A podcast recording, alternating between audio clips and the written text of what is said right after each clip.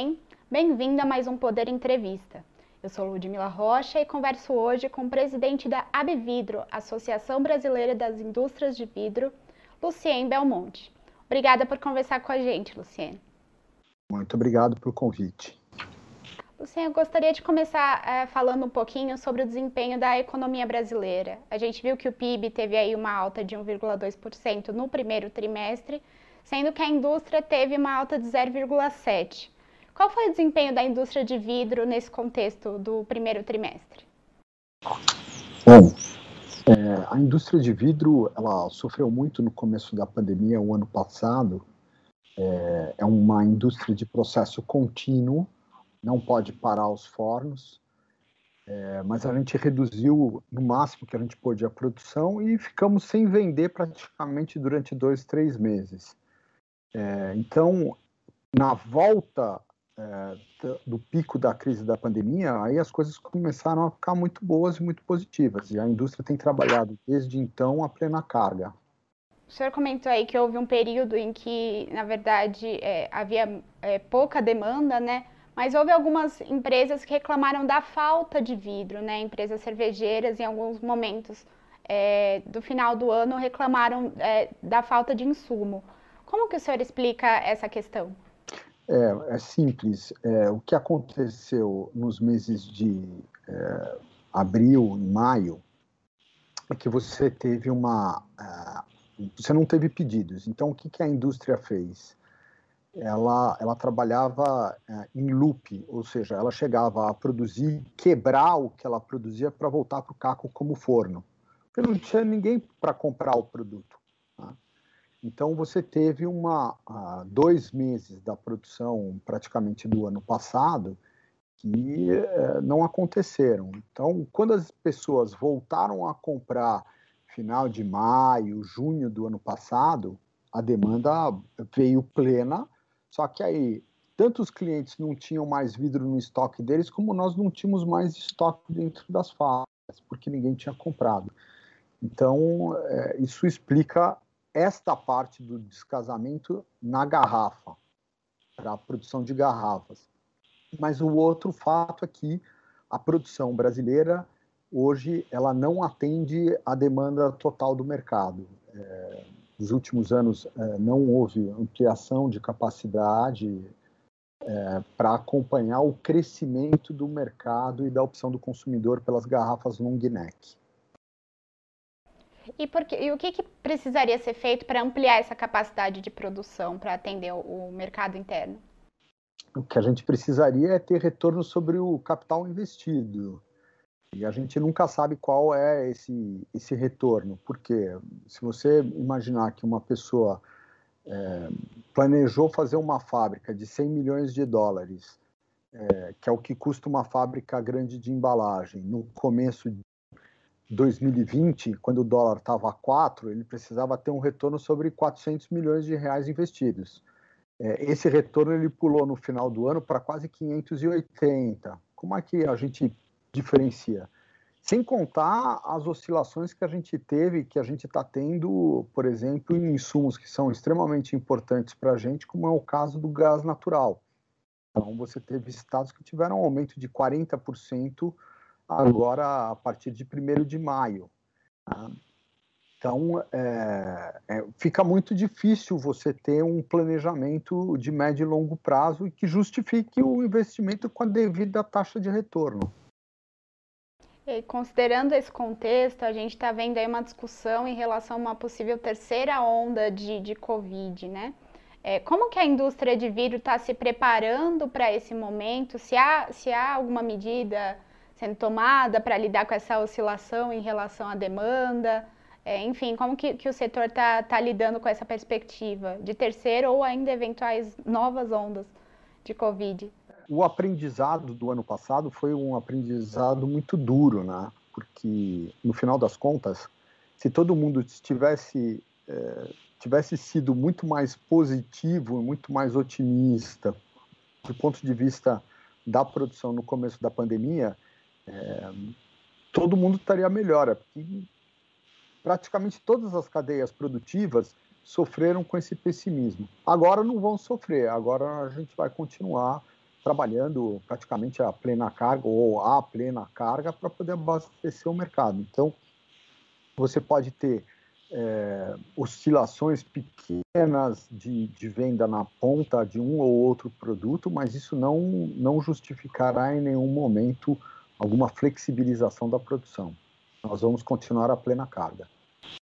O senhor está comentando essa intenção de produzir a plena carga, mas a gente está vendo aí uma grande discussão a respeito da crise hídrica que o Brasil está enfrentando e um eventual impacto no setor elétrico. É, as medidas que estão sendo tomadas até o momento são suficientes na avaliação do senhor? Como que está a avaliação desse cenário em relação ao setor elétrico? Não sei que medidas foram tomadas. É, eu não vi ainda é aquilo que a gente eu, eu, eu vivenciei a crise hídrica é, em 2001, fazem 20 anos. Os setores industriais tiveram que reduzir o seu consumo de energia elétrica entre 15 e 25%. É, e isso afetou drasticamente o PIB naquele momento. Essa é uma coisa que a gente não gostaria de ter que passar de novo. É, o planejamento, a, as priorizações, é, o devido enfrentamento é extremamente importante para que a gente tenha tranquilidade de que não vai faltar, que a gente não terá apagões, que a gente conseguirá é, sobreviver a essa fase. Mas precisa de muita liderança nesse processo. É, o governo argumenta que já começou a importar energia né, da, do Uruguai e da Argentina em outubro que vai fazer novos leilões, que está acionando todas as térmicas. É, essas medidas até, até o momento são suficientes na visão do senhor ou, ou ainda falta? Olha, essa, é, é, não há ainda uma tranquilidade é, para todos os agentes é, de que não vai faltar. A, é muito importante a gente voltar na experiência de 2021. A gente teve uma condução naquele momento, de uma figura que foi central, e foi a figura do Pedro Parente. Disseram o seguinte: olha, você tem é, a, a possibilidade de conduzir isso, e a condução ela foi inclusive através de comunicação, de educação do consumidor, de alerta a todo mundo. É, e isso ainda não começou, e a gente precisará ter uma condição muito firme desse processo. Isso ainda não veio para dar devida tranquilidade a todos os agentes. O senhor citou como um dos insumos que está afetando né, a, a, questão do vidro o, o, gás natural. Eu queria que o senhor explicasse por que, que o, o setor de vidro é tão diretamente impactado pelo, pelo aumento e pela disponibilidade do gás natural, para a gente começar a tratar um pouquinho mais desse assunto. É, o gás natural é praticamente a areia, é uma areia especial com baixíssimo teor de ferro, que é fundida a entre 1360 e 1600 graus de temperatura. Então você precisa de muito gás para você chegar a essa temperatura que é para fundir a areia. Tá? É, o, custo, o maior custo que uma fábrica de vidro tem é o custo do seu gás natural, do gás natural. É a maior fatura que tem uma indústria. Então, nós trabalhamos uh, constantemente para é, nos posicionarmos e contribuirmos no debate sobre gás natural. Estamos falando 30% do custo, é, é significativo para todos nós. E foi aprovada recentemente uma nova legislação né, para o mercado de, de gás natural. Na visão do senhor, o texto que foi aprovado vai impulsionar a oferta de gás, vai melhorar esse mercado ou ainda não é suficiente? Então, a lei ela é uma lei é, que fala de, do chamado unbundling, ela fala de segregação de funções é, no, no, mercado entre transportador, é, as UPGNs, enfim, várias, várias funções, mas ele não remove a lei de mercado. E a lei de mercado é a seguinte: a Petrobras continua sendo a maior ofertante de gás no mercado nacional. Quem entrar não tem razão para vender mais barato o gás que está aí hoje. Eles vão vender 5% para pegar 10% do mercado, mas eles não vão chegar ao preço competitivo que a gente precisa com o mercado internacional.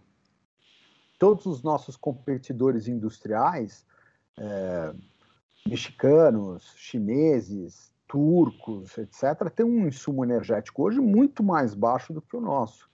Então, é, é, é uma luta quase, é uma luta desigual. Considerando essa questão, a gente está vendo que o gás natural acabou entrando durante a tramitação da medida provisória da Eletrobras na discussão, né?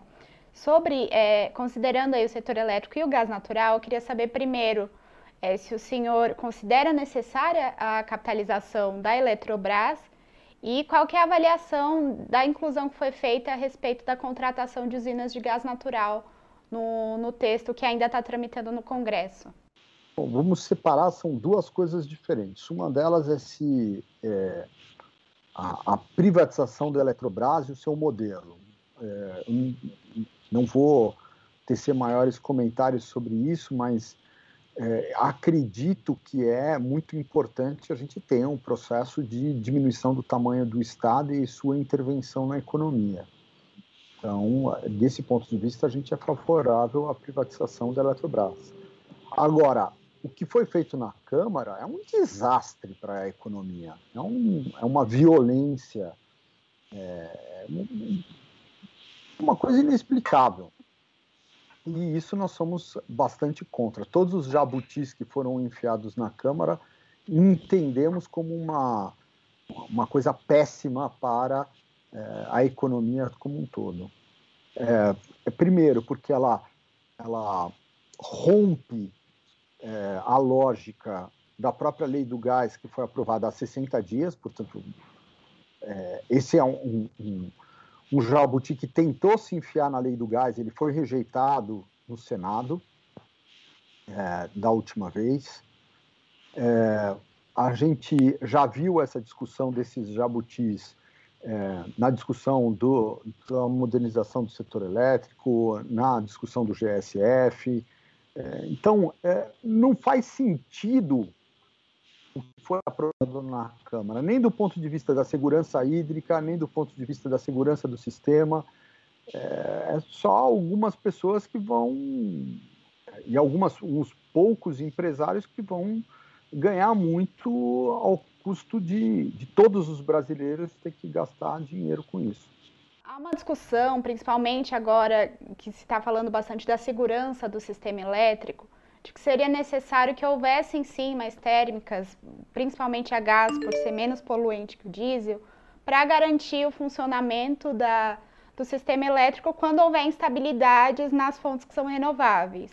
O senhor, pelo que eu entendi até o momento, discorda dessa tese. Eu queria que você avançasse um pouquinho e explicasse o porquê.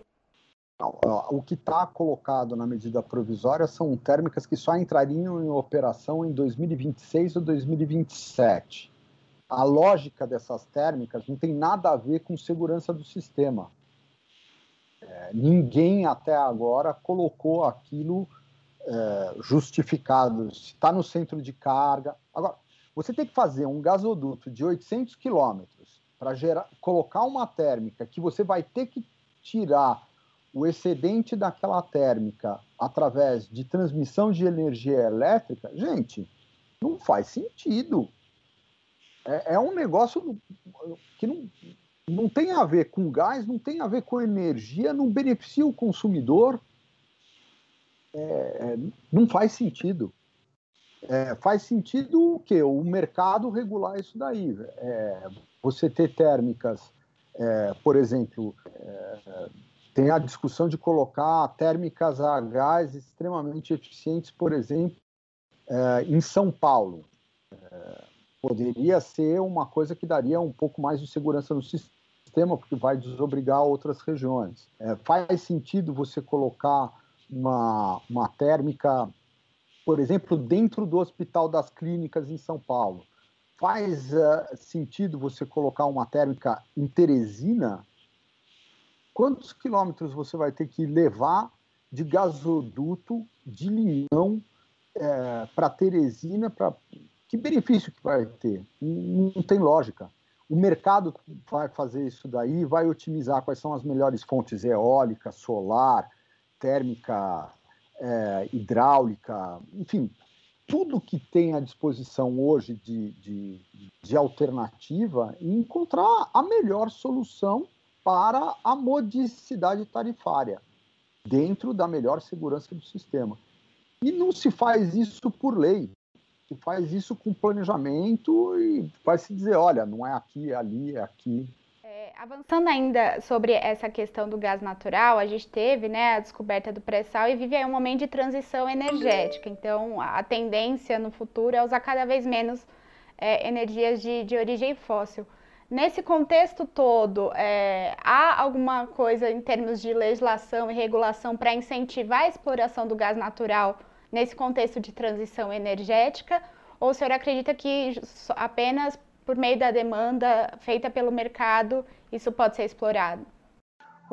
É só a gente ver os investimentos, por exemplo, no Porto do Açu, no Rio de Janeiro, é, ou as próprias é, discussões de, de parques é, é, químicos no estado do Rio de Janeiro, onde você tem a Rota 1, a Rota 3 e a 4, é, que, enfim, é, vão potencializar onde você tem mais é, oportunidade, onde faz mais sentido você aproveitar isso. Então, por exemplo, no Porto do Açu, no Norte Fluminense, estão querendo fazer uma térmica, uma térmica que vai utilizar diretamente gás, é, enfim, do, enfim, do, do pré-sal e, e, outros. É, faz sentido você colocar lá. Assim como você tem hoje grande parte do, parte do parque hidroelétrico no estado do Rio de Janeiro. Por quê? Porque está ao lado do poço. É mais fácil você puxar o fio do que você puxar o gasoduto. Tá certo, Lucien. Muito obrigada por conversar com a gente. Obrigado a você. E obrigada a você que nos acompanhou até o fim. Se inscreva no nosso canal e até a próxima.